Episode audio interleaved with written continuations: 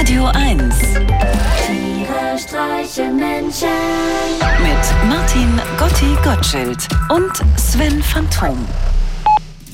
Hallo Sven, ich habe gerade einen sehr interessanten Artikel über Sitting Bull gelesen, den legendären Häuptling und Medizinmann der Hunkpapa Lakota Sioux.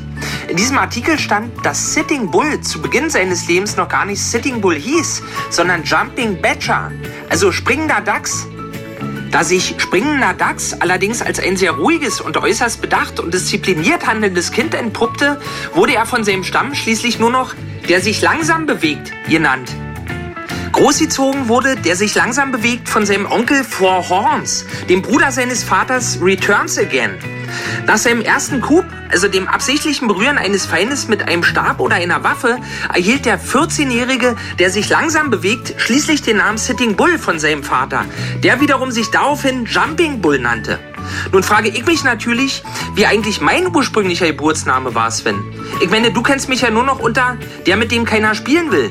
Liebe Grüße, deine Weißbrothaut, faule Sau. Hallo faule Sau. Also ehrlich gesagt, dass dein Name mal der, mit dem keiner spielen will gewesen sein soll, ist mir komplett neu.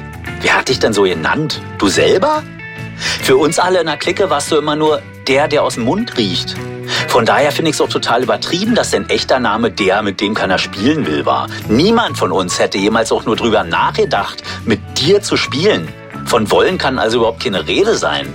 Das ist, als hättest du dir einen Doktortitel einverleibt, obwohl du noch nicht mal den Zulassungstest einer Katzen- und Hunde-Uni bestanden hast.